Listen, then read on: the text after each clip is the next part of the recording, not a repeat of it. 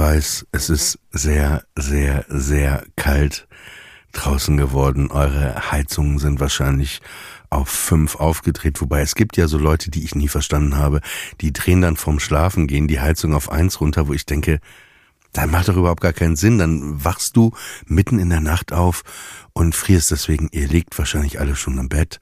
Ihr habt eure Heizung aufgedreht und ihr seid ja cool. Ihr habt sie nicht wieder runtergedreht. Und ähm, genau, ihr kuschelt euch in eure Bettdecke ein.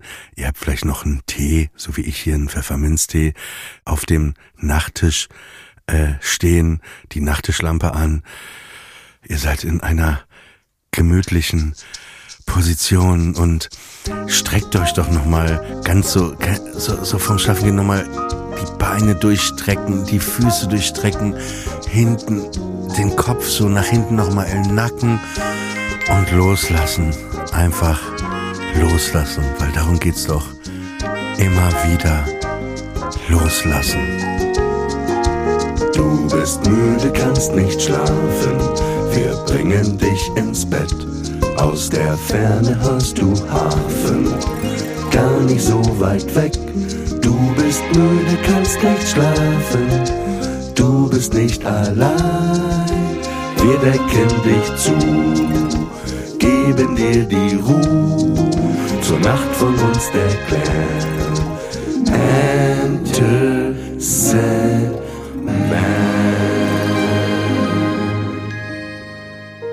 Willkommen zu einer neuen Ausgabe von Enter Sandman. Wir wollen euer Kassettenrekorder an eurem Ohr zur Nacht sein.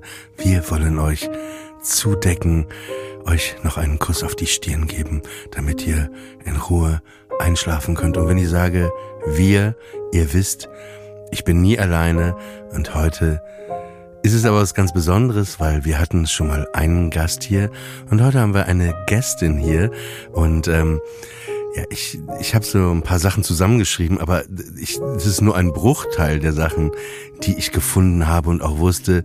Sie war Sängerin bei der Gruppe Döf, sie war bei den Neon Babys, auch in der Band Hump und Humpe. Sie war zwischendurch auch Gastsängerin bei Falco, bei Mark Almond, bei Stefan Remmler. Sie schrieb Songs für Kylie Minogue, remixte Morricone und Grönemeyer, produzierte, hat ein Buch bei Giebe Neuer und Witsch rausgebracht und vor allen Dingen ist sie auch eine der beiden Menschen der Band Zweiraumwohnung. Sie ist die Grand Dame der neuen deutschen Welle und des Elektropop und sie sagte vorhin im Auto, als wir hierher fuhren, ähm, ich gehe morgen zu Madonna und da sagte ich, okay, Madonna geht zu Madonna, denn keine ist wie sie eine der besten Menschen und deswegen freue ich mich umso mehr, dass sie heute hier ist. Hier ist die wunderbare Inga Humpe. Get into the groove, Oliver. habe ich irgendwas? Ich habe Angst, dass ich falsche Fakten gerade in der Biografie. Ist mir egal. Hauptsache immer groß und immer, big. Ja, ne? genau. Take it, uh, take it, take it big. Und wir, wir hatten vorhin auch drüber gesprochen. Du, du sagt, hast mich dann gefragt, sag mal, der Podcast ist das auch böse, so gemein? Ja. Und dann wolltest du irgendwas über gemein sagen, wo ich dich unterbrochen hatte. Ja, weil ich glaube, das ist heute schon ein Wort, was man wenig benutzt, oder? Gemein. Ja, nee, Weil heute wird man einfach direkt gecancelt. Da wird, das wird übersprungen, dass man sagt, das war nicht in Ordnung. Da wird gar nicht mehr das ausdiskutiert. Nee, ich kann mich nämlich erinnern, als kleines Mädchen war das mal irgendwann, äh, war das ein Kriterium. Der oder die, das war gemein. Mhm. Und ich wusste ganz genau als Mädchen, was das, was das für eine, was das ist, eine Gemeinheit, ne? Wenn, jemand biestig nicht, ist biestig, und, ne, nicht nett ist, irgendwas macht, mit was Absicht was macht, was einen ärgert oder quält oder schadet oder so. Und was einen nimmt, schadet, heißt es natürlich. Und äh, das ist gemein. Aber heute, wir, ich benutze es gar nicht mehr. warst du gemein als Kind? Ja, Das will ich doch mal hoffen auch. Ich bin ja, ähm, ich glaube, jedes Kind ist mal gemein. Man merkt ja manchmal auch nicht, dass man gemein. Ja, man Ist- denkt immer so, finde ich auch, wenn man so urteilt, auch heute als Erwachsener. Und ich ertappe mich manchmal dabei, wie ich zu sehr vergesse, mich selber auch manchmal in den Situationen zu reflektieren, dass man vielleicht auch ein Teil, wenn man von Schuld spricht, Mitschuld ist an der Situation, ne? Eigentlich immer ist man ein bisschen mit Schuld, ne? Immer. Ja, immer. Nee, aber, aber das wäre schon ein Anfang, ne, wenn man das äh, immer wieder sich äh, eingesteht. Wo bist du geboren? In Hagen in Westfalen. Und das ist eine Kleinstadt oder eine Großstadt? Also Hagen ist so eine mittlere Stadt. Ich glaube so 200 bis 300.000 Einwohner. Und ähm, aufgewachsen bin ich in Herdecke. Das sind ungefähr 30.000 Einwohner. Eine richtige Kleinstadt. Wie Papenburg, wo ich herkomme. Genau. Auch 30.000 Einwohner. Mhm. Und quasi sehr ländlich ist das ja fast schon, so kleinstädtisch, provinziell, kann man schon sagen. Ne? Ja, bei uns war das so piktoresk, so Fachwerkhäuser, ein Bach schlängelte sich und Apotheke und ähm, Bäckerei. Bäckerei. Bei uns war es eine Konditorei, da muss ich immer wieder darauf hinweisen. Äh, ich wollte gerade sagen, dein, ich hab, Unterschiede. aber deine Eltern hatten eine Konditorei. genau. Und wohntet ihr über der Konditorei oder woanders? Wir wohnten, wir schliefen über der Konditorei, aber wir wohnten natürlich im ganzen Haus. Ach, das heißt, du hast Es war ein Du hast über der Konditorei als Kind bist du immer ins Bett gegangen und das heißt, roch das manchmal auch nach so so frisch gebackenem Brot und sowas? Nee, Brot natürlich nicht, Oliver, weil es war eine Konditorei. Das bedeutet, man backt kein Brot. Man macht nur Süßigkeiten, nur Kuchen. Ach so, ich dachte, das ist dann immer das eine und auch das andere. Nee, das ist genau der feine Unterschied zwischen dem Konditor und dem Bäcker. Und mein Vater hat darauf bestanden, dass der Konditor irgendwo ein Künstler ist und der Bäcker ist eben ein Bäcker, ein Handwerker. Ach so, dein Vater, dein Vater war quasi Künstler. Das heißt, es gab bei euch gar keine Brötchen. Brötchen wurden geliefert. Und das heißt aber, dein Papa hat Kuchen gebacken. Ja, mein Vater hat also ähm, den Jahreszeiten und den Festivitäten entsprechend ähm, das Programm da äh, entwickelt für die Konditorei. Also das war ja ist ja ein reges, äh, große Veränderungen immer wieder. Von jetzt Weihnachtszeit natürlich wurden Routen behängt und es gab also jede Menge Spekulatius. Wir packten das Spekulatius ein, Mandel oder Butter. Hast du auch manchmal mitgeholfen? Ja, natürlich, ich habe immer mitgeholfen. Ich habe das geliebt. Na, es ging mir auch so. Mein Vater hatte ja ein Bekleidungsgeschäft und ich habe über dem Bekleidungsgeschäft äh, gelebt und klar, man hat da immer dies, der, der, wenn der Weihnachtsbaum aufgebaut wurde, wir hatten so einen Plastikweihnachtsbaum im Laden, den habe ich dann jedes Jahr aufgebaut. Ja, toll. Das hat man doch gern gemacht, ne? Total. Das, wir haben da auch Verstecken gespielt immer im Laden, weil da ja so viele Klamotten waren. Gut, zwischen den Torten kann man sich jetzt nicht so gut verstecken. Ja, man kann aber da hinpassen. Also ich habe ja als Vierjähriger auf so einem Bänkchen gestanden, habe in der Weihnachtszeit habe ich ja dann schon mitverkauft, weil ich so niedlich war, ging das immer, ging Bist. die guten Sachen ging, ging immer gut über, über die Theke was. Ähm, aber meine Frage ist, erinnerst du dich noch dran, als du ein Kind warst, ne? Mhm. Wie bist du ins Bett gegangen? Wie war, wie war die, wie war die Prozedur? Oh, das war, ich sagte, es war jeden Abend Drama. Ka- Kann ich mir vorstellen, darf ich raten, bevor du es erzählst, weil du nicht ins Bett gehen wolltest, Mhm. Nee. weil du, weil du Bock auf Leben, Bock auf Fernsehen, Bock auf vielleicht Radio Alles. und Sachen hatte und du wolltest einfach weiter äh, das Lesen, alles Ja. irgendwie weiterleben und du hast gar keinen Bock auf Schlafen. Nee, und ich wollte vor allen Dingen unten bleiben, wo alle da in der Küche rumhingen, schön und so. Bei uns war es ja so, alles spielte sich in der Küche ab, neben dem Laden sozusagen. Und wenn der Laden zu war, dann hing man da unheimlich ab und eben hörte Radio und so. Es gab keinen Fernseher. Und dann musste man nach oben.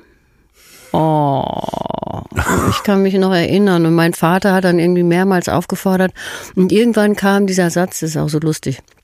Hat er immer gesagt, so jetzt geht's eins dritter Oberhausen.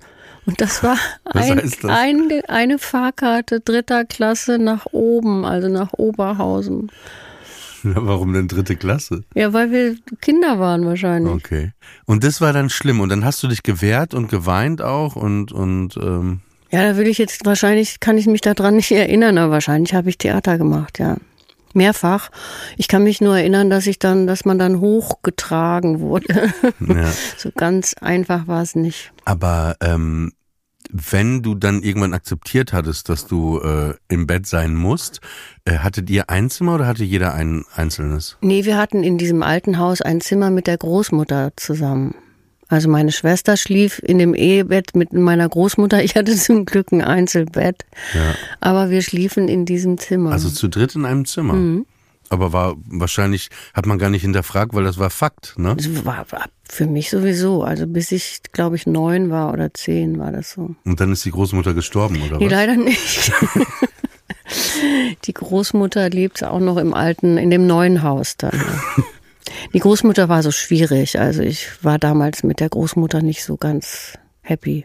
Das war die Mutter von deiner Mutter? Ja. Wobei die war dann meistens wahrscheinlich noch in der Küche, oder, oder wenn du Ja. ins Bett musstest. Die waren unten alle, ne? Schön, gemütlich. Und dann, was hast du gemacht, wenn du im Bett so alleine warst? Hast du noch Kassette gehört? Kassette, sag mal, Alter, ich bin ja ein bisschen anderes äh, äh, Alter, ne? Da gab's doch keine Kassetten. Bist du verrückt? Ich hatte ein kleines Kofferradio. Hast du denn noch Radio gehört abends? Ja. Was hast du da gehört? Ich glaube, ich habe gehört, ähm, es gab so einen Piratensender, so einen holländischen. Ich weiß aber nicht mehr, wie der hieß. Den hatte ich irgendwie eingestellt. Und dann habe ich äh, gehört, glaube ich, auch Manfred Sechsauer. Stimmt, du bist ja an der Grenze zu Holland sehr nah gewesen, ne? Eher, na, so nah nicht, aber nah genug, ja. um noch die Wellen zu kriegen. Genau. Und dann haben wir auch, glaube ich, BFBS gehört. Da gab's immer so, so, so Charts. Das war so ein amerikanischer. Äh, Englisch, British, British. und äh, über welches Jahr reden wir ungefähr? Ungefähr. Ich glaube, das müsste Mitte so 70er? 62 gewesen sein, so, ja. Wie 62? 62 bis 64. Wie, das kann, Ja, Ich bin 56 geboren. wow, okay. 1900, nicht Ja, ich bin 1800. 76 geboren. Okay. Soll's geben, ja.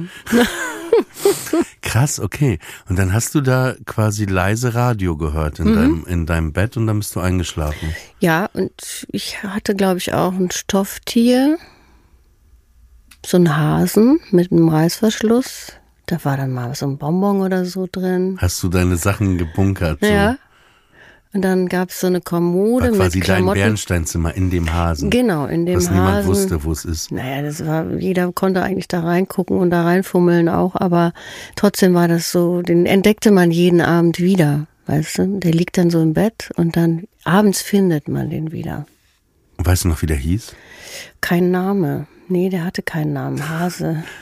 Ich finde Leute immer suspekt, die ihren Tieren keinen Namen geben. Nee, der hatte keinen Namen. Das ist so, wie wenn Eltern dir keinen Namen geben. Ist in Ordnung, warum gibt man hey, lass uns doch heute mal zu gehen.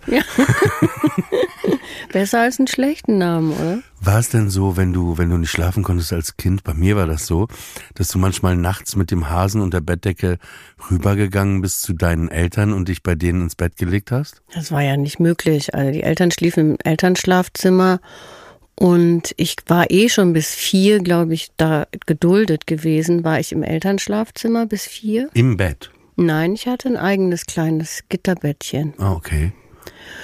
Und äh, dann mit, ich glaube, mit, als ich zur Schule ging, dann musste ich in dieses große Oma und Annette Zimmer. Ah, Okay, weil ich hatte das, ähm, ich habe viel fantasiert als Kind, wenn ich dann so so hohes Fieber hatte und so, dann habe ich richtig fantasiert, auch so Angst und so bekommen und dann bin ich immer mit meiner Bettdecke bin ich zu meinen Eltern rüber ins Schlafzimmer und habe mich immer ans Fußende äh, durfte ich mich wie so ein Hund da immer hin und dann war aber für mich die Welt auch äh, in Ordnung. Es hat mich halt äh, tierisch beruhigt.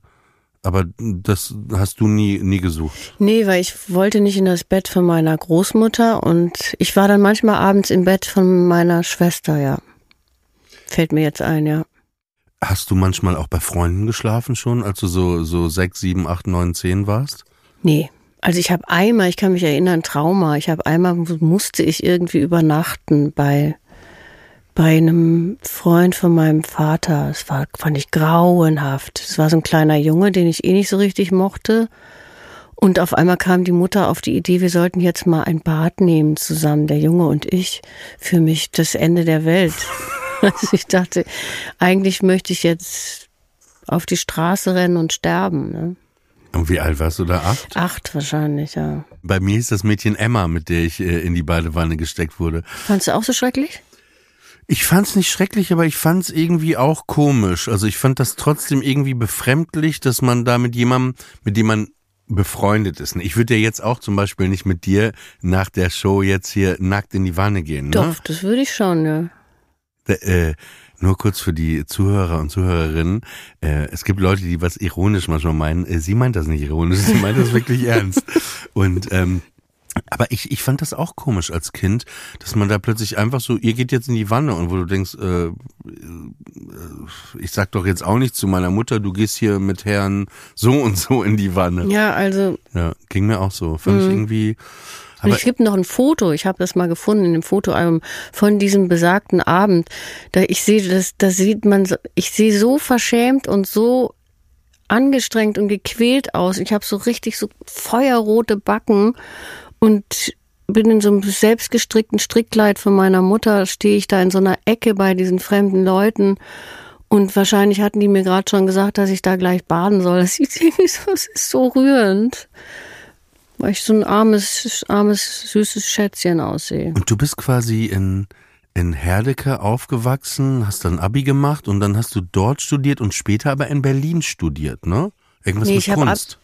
Nee, Abi habe ich in Witten gemacht, in Witten Kenn ich, an der Saalbau Ruhr. Witten. Da habe ich Abitur gemacht und dann bin ich nach Aachen gegangen und habe da Literaturwissenschaften, vergleichende Literaturwissenschaften studiert, Komparatistik.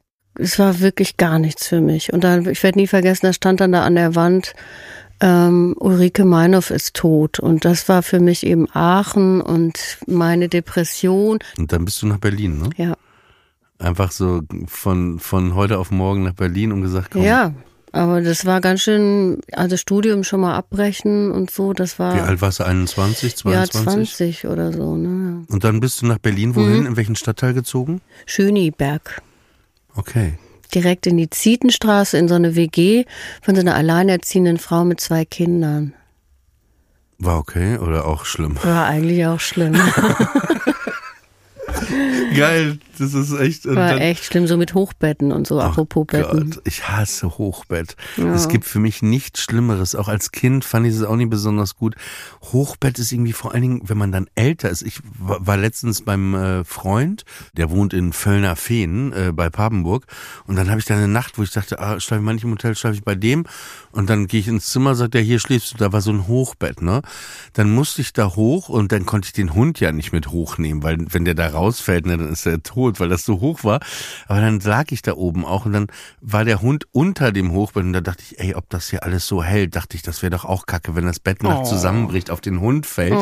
Und dann da, dachte ich wiederum, ich muss manchmal nachts aufstehen, um auf die Toilette zu gehen, ein, zwei Mal.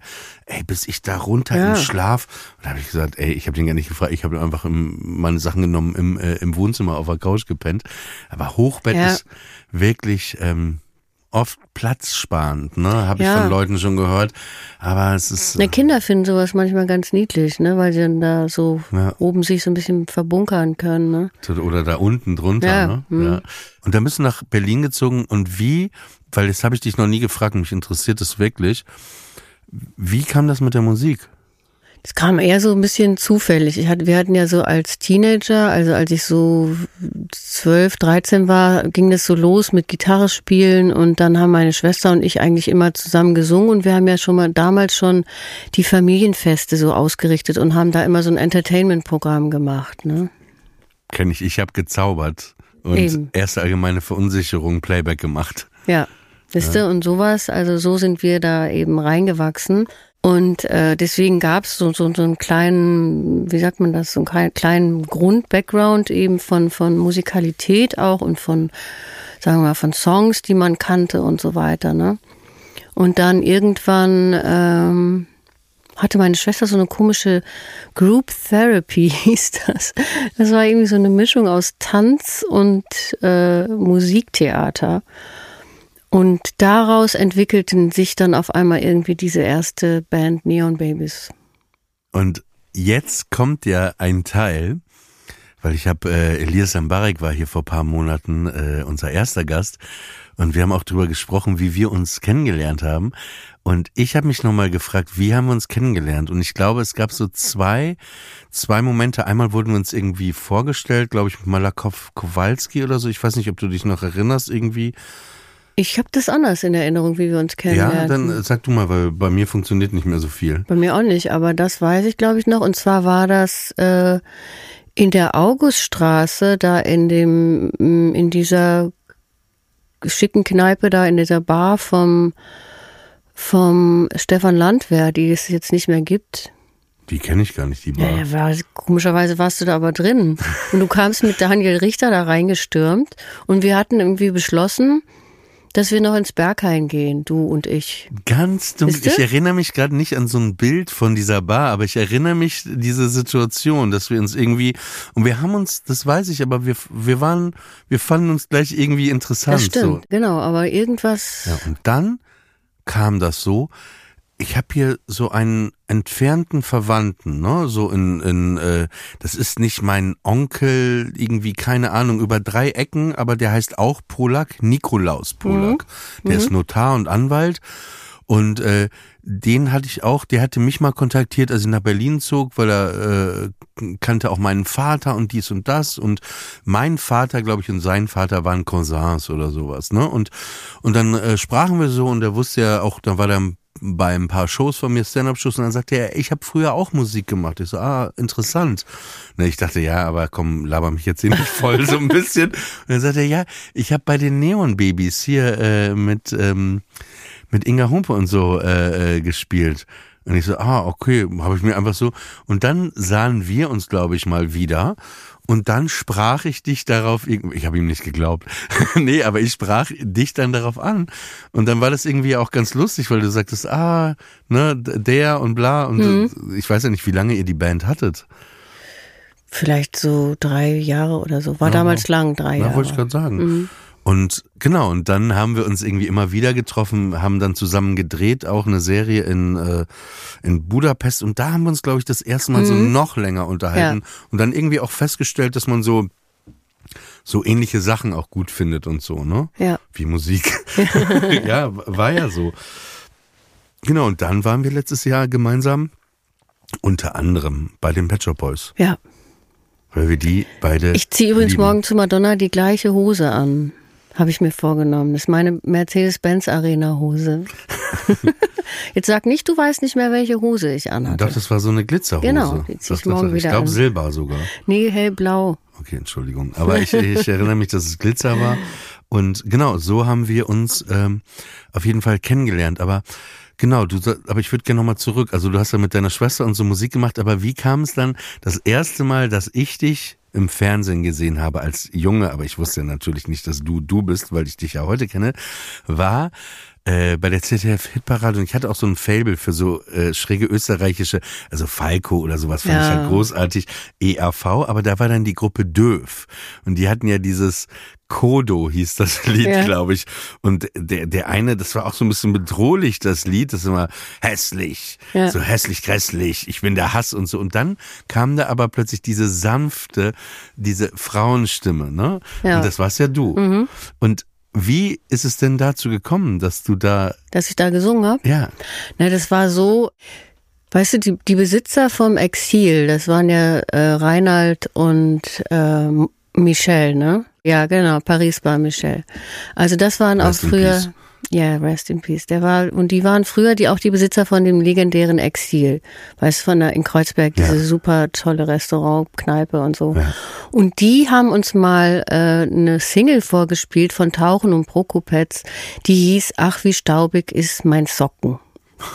und die andere hieß ja, denn keiner, nur einer hat so sinnliche Lippen wie der Yassir Arafat. Kann ich nur empfehlen. Das sind irre, irre geile Lieder. Ja. Und wir haben uns nicht mehr eingekriegt und haben gesagt, die wollen wir kennenlernen. Ja. Und dann haben die das vermittelt. Und äh, in Wien gab's eben Markus Spiegel, der hat eben auch Falco damals war der, der, der die, den Falco unter Vertrag genommen hatte. Und der hat dann diese beiden Jungs auch unter Vertrag genommen. Und dann haben wir gesagt, ach komm, wir machen mal ein Album mit denen. Die hatten so lustige, äh, so lustige Ideen. Und äh, dann entstand dieser Kodo und die, die Jungs waren ja so musikalisch total unerfahren. Ne? Ja. Also die Annette hatte schon Ideal hinter sich, ich hatte schon die Neon Babies einmal zerschlagen und wir waren eigentlich so, äh, die Neudeutsche Welle, die fanden wir grauenhaft und so. Und dann kam dieses Comedy-Projekt, es war eigentlich so ein Comedy-Lied.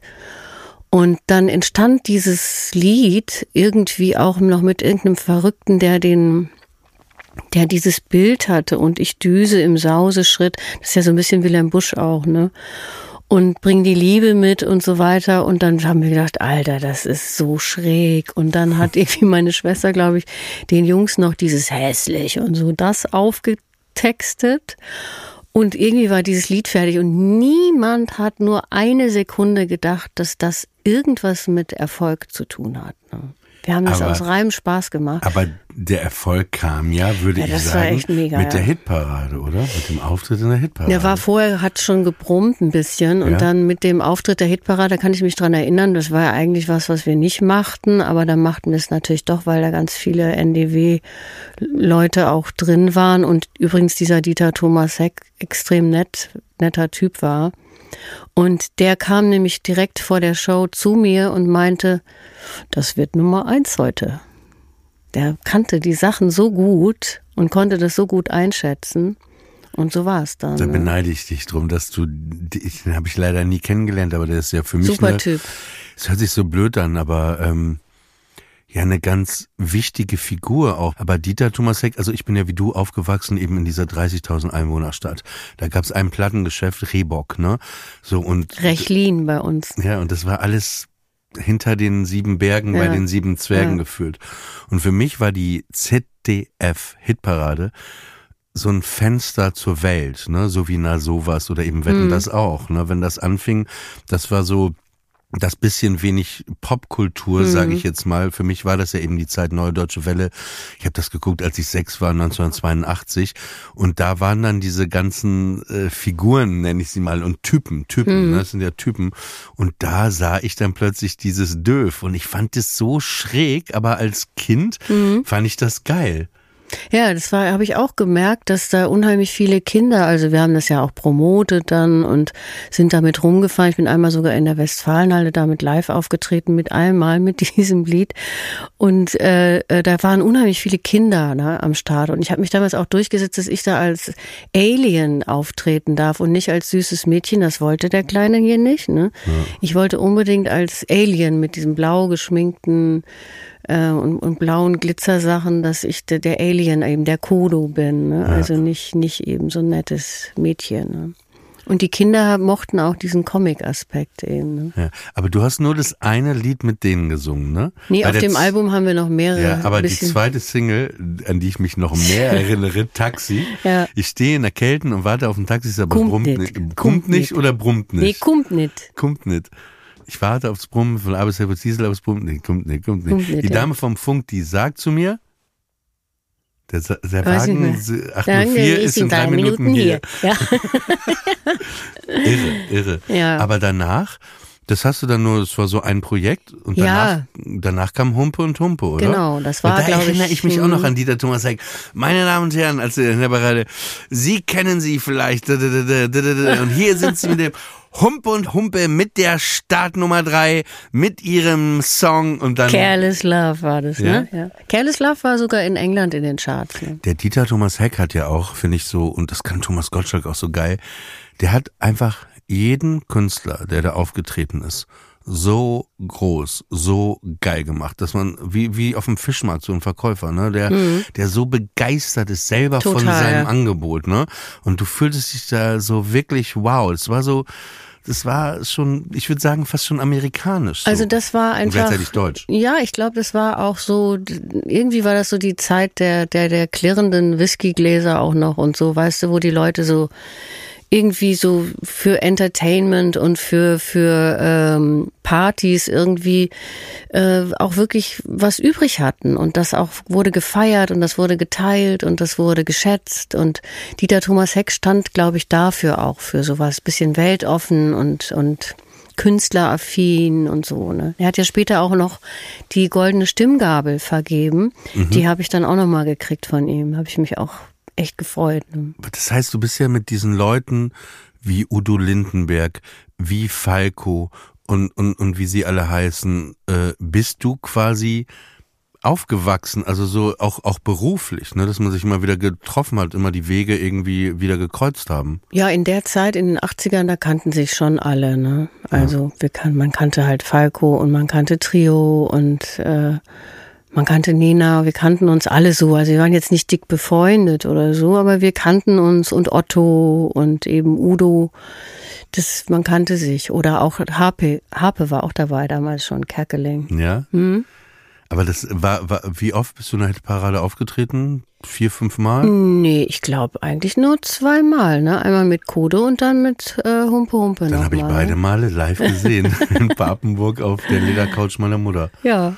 Aber alleine auch. Niemand wollte mit mir Hitparade gucken. Hm. Das war so, mein Vater hat eher Melodien für Millionen und so Ah, geguckt okay. mit Dieter Mhm. Thomas Heck. Was ja auch eine tolle Sendung war, fand ich. Das habe ich auch nicht geguckt, nee. Ja, ja, ich erinnere mich dunkel dann, aber so richtig Melodien für Millionen war ja ein interessantes Konzept und ich war, ich fand, das war auch so eine, so eine Nachkriegszeitbewältigung. Da war das immer so, dass da so, weißt du, heute haben wir Internet und alles, ne, sind ja komplett vernetzt, ne, aber das war ja in den 80er Jahren nicht so. Da gab es kein Internet und das alles, ne? Und da war das ja wirklich so, dass manchmal im Krieg Menschen andere Menschen verloren haben, ne? Also die wussten dann nicht, was ist aus meinem Bruder Ja. geworden, bla bla bla. Und dann war das immer so, so emotional, weil dann äh, war da so ein Café aufgebaut und im Hintergrund war so eine Drehtür in dem Studio. Ne? Und dann saß da zum Beispiel so ein älterer Mann und er erzählte irgendwie eine Geschichte von früher aus dem Krieg und bla bla bla. Und die, die war immer verbunden mit dem Lied, auch was er damit verbindet. Ne? Und während er die Geschichte erzählt, war dann so die Situation, er sitzt halt mit Dieter Thomas Heck, siehst du hinten in der Drehtür, wo er erzählt über seinen Bruder, den er verloren hat vor 50 Jahren, der er nie wusste, was aus dem geworden ist. Dann geht halt die Drehtür und dann kommt halt der, der Bruder so Oh, reingelassen. Ne? mhm. Alle, ey, mein Vater war immer am Weinen, ne? ich, ich war am Weinen, ne? weil das ja so. Und das, und dann hat Dieter Thomas Heck halt immer, dann kam das Lied, ne? Dann Mhm. kam der Inter Interpret, hat man ja damals auch gesagt. Und dann kam irgendwann, äh, wann, wann fing Zweiraumwohnung an? Ach, Zweiraumwohnung fing ja erst ähm, Ende der 90er? Ja, genau. Ende der 90er. Wir haben so an, angefangen, eigentlich so Lieder zu sammeln, so ab 6, 7, 98. Und dann haben wir da so vor uns hingesammelt und haben eigentlich diesen Sound über ein paar Jahre entwickelt. Bis das so war, dass man so auf bestimmte Beats eben auch singen konnte und so. Es hat gedauert. Aber es ist ja auch, auch ein, finde ich, auch für die Zeit und so ein einzigartiger Sound auch gewesen. Auch diese, was ich vorhin sagte, so, so Pop-Elektro, ne? Also es war halt, find, also es ist richtige Popmusik, aber gleichzeitig ist es auch richtige elektronische Musik, Ja. ne? Also dass du das auch im Berghain oder so abspielen könntest und die Leute ausflippen würden. Ja, das war uns ja wichtig, ne, weil wir hatten ja so eine Zeit, Tommy hatte damals schon vorher so, so Club-Hits auch gehabt. Und das wollen wir jetzt mal live spielen auch. Ich will auch Kodo mal wieder, ich will eine neue Version machen von Kodo, die wir dann mal als Zugabe spielen. Also wenn du jemanden brauchst noch dazu. Für hässlich? Ja. Ich Ja, die so, Jungs schlagen sich da schon drum. Alle Ja, wollen also- diesen Part singen. Also ich finde, ich, ich, ich bewerbe mich. Du kannst mich Okay, unten ja. auf die Liste Okay, äh, Nummer 17 auch noch draufschreiben. Aber ähm, äh, das interessiert ja schon jetzt auch die Leute, bevor sie, sonst können die nicht schlafen. Gibt es denn irgendwann mal wieder ein neues Album oder kann man das noch nicht verraten von Zweiraumwohnung? Ja, ich weiß nicht so richtig. Eigentlich, mh, wir arbeiten natürlich an neuen Liedern. Ich weiß nur nicht, ob das Format irgendwie so passend ist. Weil ich finde es eigentlich selber, ich merke ja, wie ich selber höre. Und wenn jetzt ein Künstler ein neues Album rausbringt, ich höre auch so bekloppt wie alle Leute immer so wu, wu, wu rein. Und dann höre ich das irgendwie eine Minute und dann höre ich das nächste und dann das nächste und so. Und wenn ich nur ein Lied habe, wie jetzt das tolle neue Beatles-Lied Now and Then, dann hört man auch nur ein Lied richtig ganz. Ist das ein langsames Lied oder ein schnelles? Eher langsam, das, das Now and Then. Also das könnte man jetzt, wenn man gleich noch nicht schlafen Oh, kann nach diesem bitte, Podcast, ja. zum Einschlafen könnte man das Now and könnte Then man hören, hören. ja. Das ist so schön. Ich finde es wahnsinnig schön. Gibt es so über die Jahre ein äh, Einschlaflied, wo du sagen würdest, das habe ich äh, immer gerne gehört, so zum Einschlafen oder irgendeine bestimmte Musik? Ich habe ja nie Musik abends gehört, weil dann kann ich ja nicht schlafen, ne, weil ich das dazu mich zu doll aufrege. Kenne ich. Auch Entspannungsmusik regt mich manchmal Ja. auch zu sehr auf. ja, ich würde immer Instrumentalmusik hören, ne? also irgendwas Piano oder Bill Evans Solo Bill Piano. Evans, ja genau. Ja. Nee, ich habe auch, also ich, ja, man kann das schon manchmal, ich bin eher so die Aufwacherin übrigens, nicht die gar nicht Einschlaferin, sondern ich wach dann mal so nach ein, zwei Stunden auf, wenn ich zum Beispiel Stress habe oder Also das mich heißt, du- irgendwas beschäftigt. das heißt nachts um, du gehst um elf zum Beispiel ins Bett und wachst dann um eins auf. Ja, genau. Was machst du dann? Ich lese. Ah, das kannst du mhm. lesen? Und Lesen finde ich beruhigt, weil auch Lesen dann einen so ein bisschen ablenkt von den eigenen Gedanken. Und dann kann man so ein bisschen in eine andere Welt gehen. Und das hilft, dass man nicht so auf seinem eigenen Film so brutal rumreitet. Ja, das ist interessant, ne, weil ich frage mich manchmal auch, ähm, das ist ein bisschen komplex jetzt man lebt ja so, ne, und man denkt nach man reflektiert, ne? Und dann gibt's halt noch diese, diese andere Ebene, man konsumiert, ne? Also äh, Dinge wie Literatur, Kunst und so. Und manchmal ist die Frage, was ist denn Leben überhaupt? Ist Leben nicht an sich eine, eine, eine Ablenkung?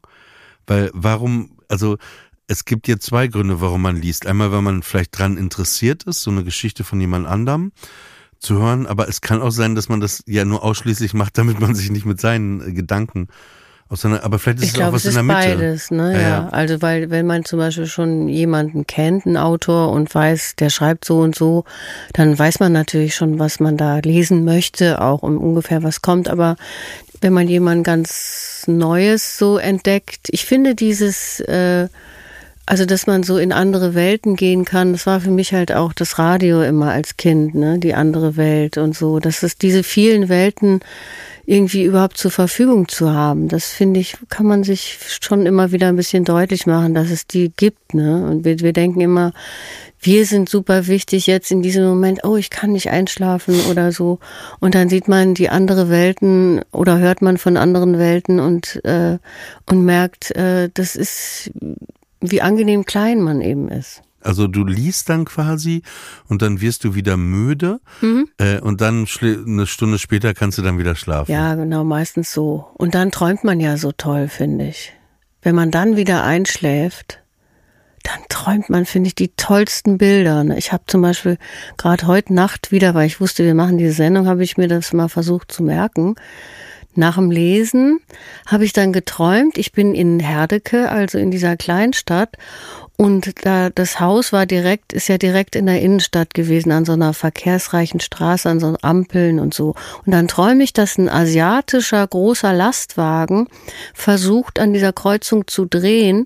Und ich stehe praktisch vor dem Haus und der dreht und ich denke, gleich ah, nietet der mich um. Ja was nicht passierte im Traum. Aber ich kann mich so an dieses Bild von so einem eckigen, aufsplittenden Lastwagen erinnern. Das träumt man dann. Aber warum hast du gerade das heute Nacht geträumt, glaubst du? Weiß ich nicht, das weiß man ja nicht, warum man. Was das ist denn, Unterbewusstsein. Was hast du denn gelesen, wenn ich fragen darf? Ich habe gelesen, die, William. Die, die, die, die Speisekarte vom vom vom, vom, vom, nee, vom, äh, vom asiatischen Lieferservice. Nee, nee, gar nicht. Nee, ich war äh, habe äh, William Boyd gelesen, das neue der, Buch lese ich gerade von dem, der Romantiker heißt das. Ist nicht so der Titel passt nicht so gut, aber es da kam nichts mit Asien, das spielt in Oxford im 1800 Dingskirchen hatte damit nichts zu tun. Das finde ich ja eh interessant, wo das Unterbewusstsein eben sich so diese Bilder herholt und warum bin ja auch nicht so diejenige, die glaubt Bauchgefühl und so. Ne? Ich halte ja unseren Bauch für extrem ho ho ho mit einem hohen Fehlerquotienten, ne? was die uns so erzählen. Ja, ja, weil man da immer auch seinen ganzen eigenen Kram, was man nicht wahrhaben will, das wird da ja auch alles vermurkst und so weiter.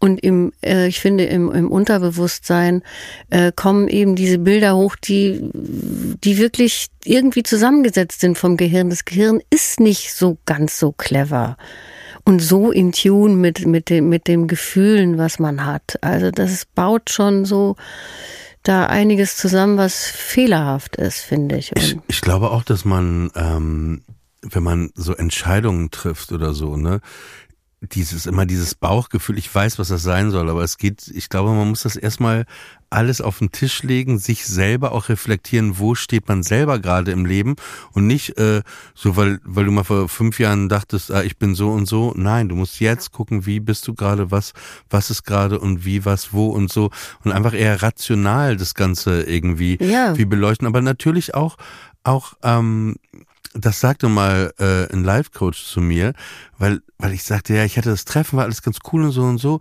aber irgendwas stimmt da nicht, ne? Dachte mhm. ich so, habe ich so gefühlt, irgendwas stimmt da nicht, ne? Mhm. Und dann sagte sie zu mir, na ja, wenn du das Gefühl hast, da stimmt was nicht, dann stimmt da irgendwas ja, ja, nicht. stimmt, aber was? Das, ne? Genau. Aber das hat gar nicht mit dem Bauchgefühl mhm. zu tun, sondern wie du sagst, Unterbewusstsein oder irgendwas, wo man wo man spürt, aber manchmal kann das auch alles total falsch sein, was man denkt, ne?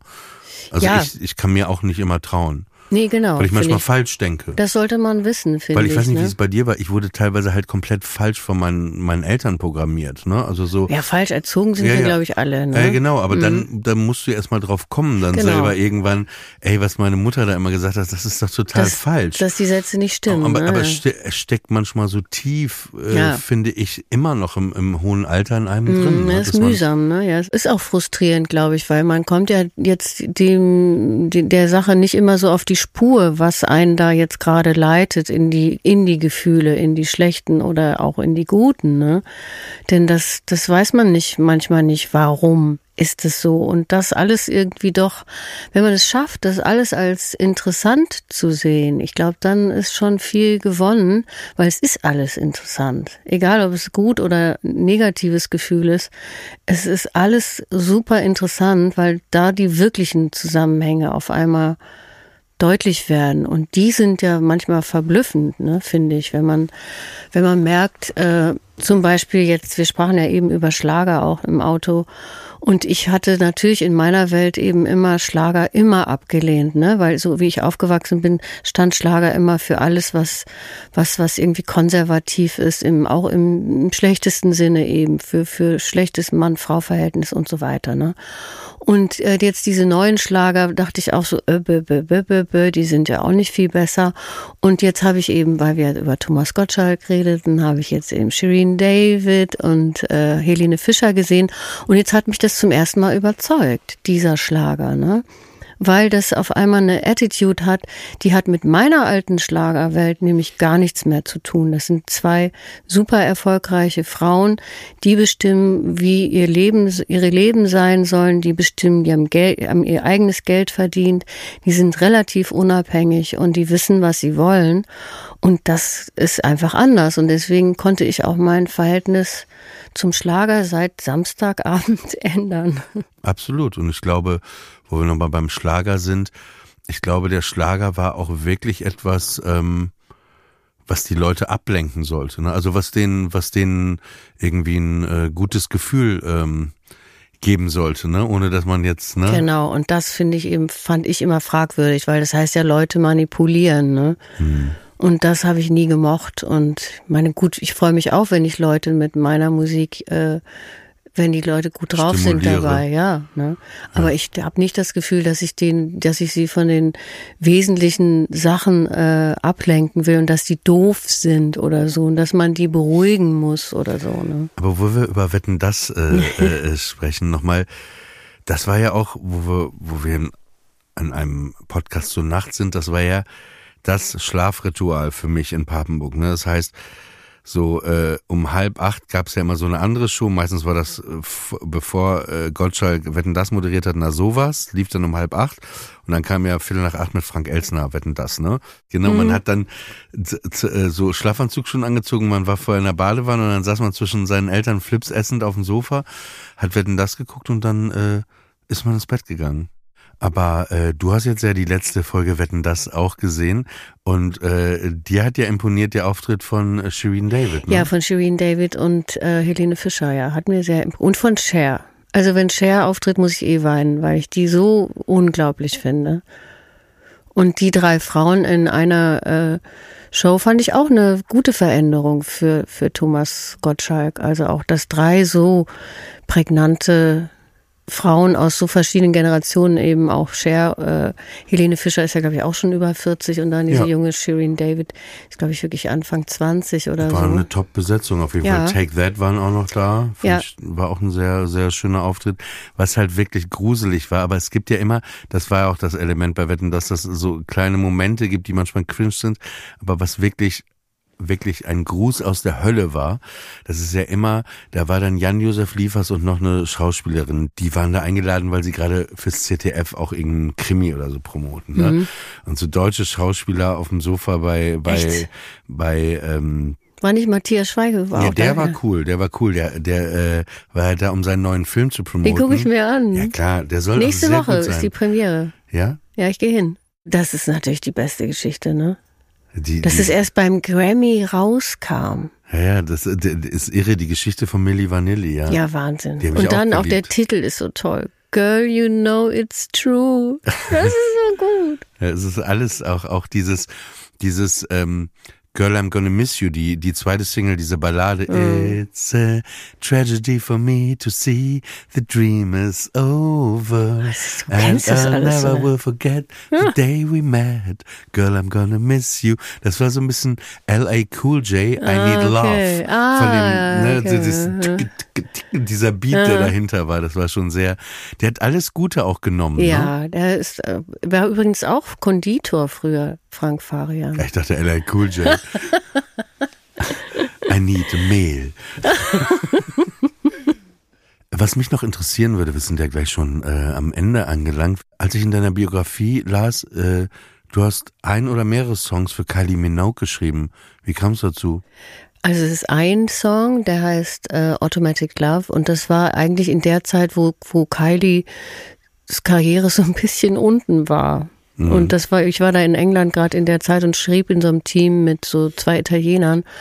Und da wurden wir alle gefragt, äh, ob wir Songs für Kylie schreiben. Und dann haben wir dieses Automatic Love für sie geschrieben. Hast du sie mal getroffen? Nee.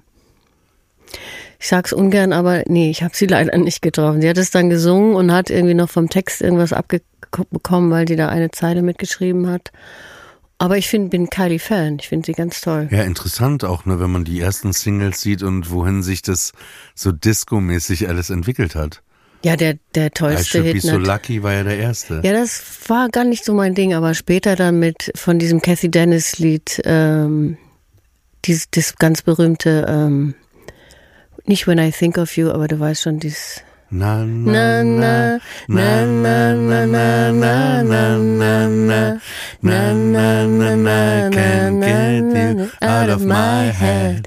Na, na, na, na, na, It's too bad. Ey, da fällt mir ein, wir Kathy beide. Dennis ist es übrigens. Kurz zu Kathy Dennis. Äh, Die hatte ein Lied, das hieß Too Many Walls und da musst du noch schnell eine Geschichte erzählen. Du kennst ja noch die Kirmes damals, auf man, die man gegangen ist, ne? auch als man so jung, Mhm. Ja, ja. zwölf war. Es war so Sonntagnachmittag, sind alle zum Autoscooter auf der Kirmes. Mhm. Ja. Und da lief ja auch oft die neueste Musik, ne? über diese geilen, lauten, Mhm. Geilen. Es war ja eigentlich wie Disco Ja. Um das Karussell. Ja. Und ich erinnere mich immer dran, weil ich immer, ähm, ich wohnte an der Grenze zu Holland, habe da immer relativ sch äh, schnell die Mhm. neuesten Single, Singles und so mir da geholt. Das war mal früher als in Deutschland. Der Typ hatte im, in Holland hatten die alles immer Mhm. Ja, ja. früher. Mhm. Ne? Erinnerst dich noch? Und dann habe ich immer so ein, zwei äh, CDs mitgenommen von so Liedern, die ich so geil fand. Dann bin ich immer zu dieser Kabine, wo der Typ drin, weißt du, der Rekommandeur, der immer, oh ja, das Gesang, der äh, und immer die und dann habe ich gesagt, ey, äh, für die nächste Fahrt kannst du hier die äh, ist eine geile neue Single, hör mal rein und dann war das immer so, dann habe ich Oh, mir das toll. Karussell, das war Nordseewellen hieß das Karussell Oh, mit so toll. Gondeln, die es so gedreht hat und dann war das voll geil, weil dann hast du die Single mitgebracht, dann hat er die aufgelegt und dann bist du in dem Karussell gefahren. Wow, ja, herrlich. Ja, herrlich. Ich finde ja, ein Lied, was wirklich für den Musikexpress oder Breakdance geschrieben wurde, ist von äh, Daft Punk Get Lucky mit Pharrell. das ist voll das, Oh, das so Kirmeslied, toll oder? auch. Dazu kann man super Karussell fahren. Ja, das ist ein super Lied auch. Ich finde, das, können wir das mal machen für eure nächste Platte? Das finde ich würde auch passen. Da baut ihr auf einer Wiese irgendwo in Berlin so ein Karussell auf und da kann man Karussell fahren und da läuft dann eure Platte, während man Karussell. Idee. Dann wirklich. Und dann kannst du zwischendurch, ja, jetzt ist uns hier neu fahren, wieder verschätzt. Machst du dann, ja. Dann sage ich, äh, es ist so, am Ende, was ich dir noch nicht erzählt habe, zählen wir die Leute immer in den Schlaf. Oh. Ja. Weißt du, was ich gerne zählen würde? Ich würde gerne rückwärts zählen. Weil das hilft beim Einschlafen. Okay, wir können Hasen ohne Namen auch zählen. Oh ja, lass uns Ja. Hasen ohne Namen. Okay, dann ähm, wünschen wir euch jetzt, äh, Inga und ich, eine, eine gute Nacht. Und, Gute Nacht. Ja, und ähm, dann werden wir euch jetzt in den Schlaf zählen. 49 Hasen ohne Namen. 48 Hasen ohne Namen. 47 Hasen ohne Namen. 46 Hasen ohne Namen. 45 Hasen ohne Namen. 44 Hasen ohne Namen. 43 Hasen ohne Namen. 42 Hasen ohne Namen. 41 Hasen ohne Namen. 40 Hasen ohne Namen. 39 Hasen ohne Namen. 38 Hasen ohne Namen. 37 Hasen ohne Namen. 36 Hasen ohne Namen. 35 Hasen ohne Namen. 34 Hasen ohne Namen. 33 Hasen ohne Namen. 32 Hasen ohne Namen. 31 Hasen ohne Namen. 30 Hasen ohne Namen. 29 Hasen ohne Namen. 28 Hasen ohne Namen. 27 Hasen ohne Namen. 26 Hasen ohne Namen. 25 Hasen ohne Namen. 24 Hasen ohne Namen. 23 Hasen ohne Namen. 22 Hasen ohne Namen. 21 Hasen ohne Namen. 20 Hasen ohne Namen. 19 Hasen ohne Namen. 18 Hasen ohne Namen. 17 Hasen ohne Namen. 16 Hasen ohne Namen. 15 Hasen ohne Namen. 14 Hasen ohne Namen. 13 Hasen ohne Namen. 12 Hasen ohne Namen. 11 Hasen ohne Namen. 10 Hasen ohne Namen. 9 Hasen ohne Namen. 8 Hasen ohne Namen. 7 Hasen ohne Namen. 6 Hasen ohne Namen. 5 Hasen ohne Namen. 4 Hasen ohne Namen. 3 Hasen ohne Namen. 2 Hasen ohne Namen. Ein Hase ohne Name. Und wenn ihr jetzt noch nicht eingeschlafen seid, könnt ihr noch mal anfangen, von hinten bis eins zu zählen. Also euch eine gute Nacht und dir, Inga, auch gute Nacht und schön, dass du da warst. Danke, Oliver.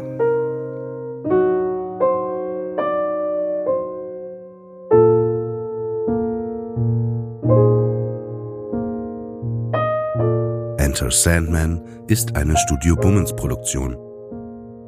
Executive Producer Tobias Baukage. Produktion Hanna Marail.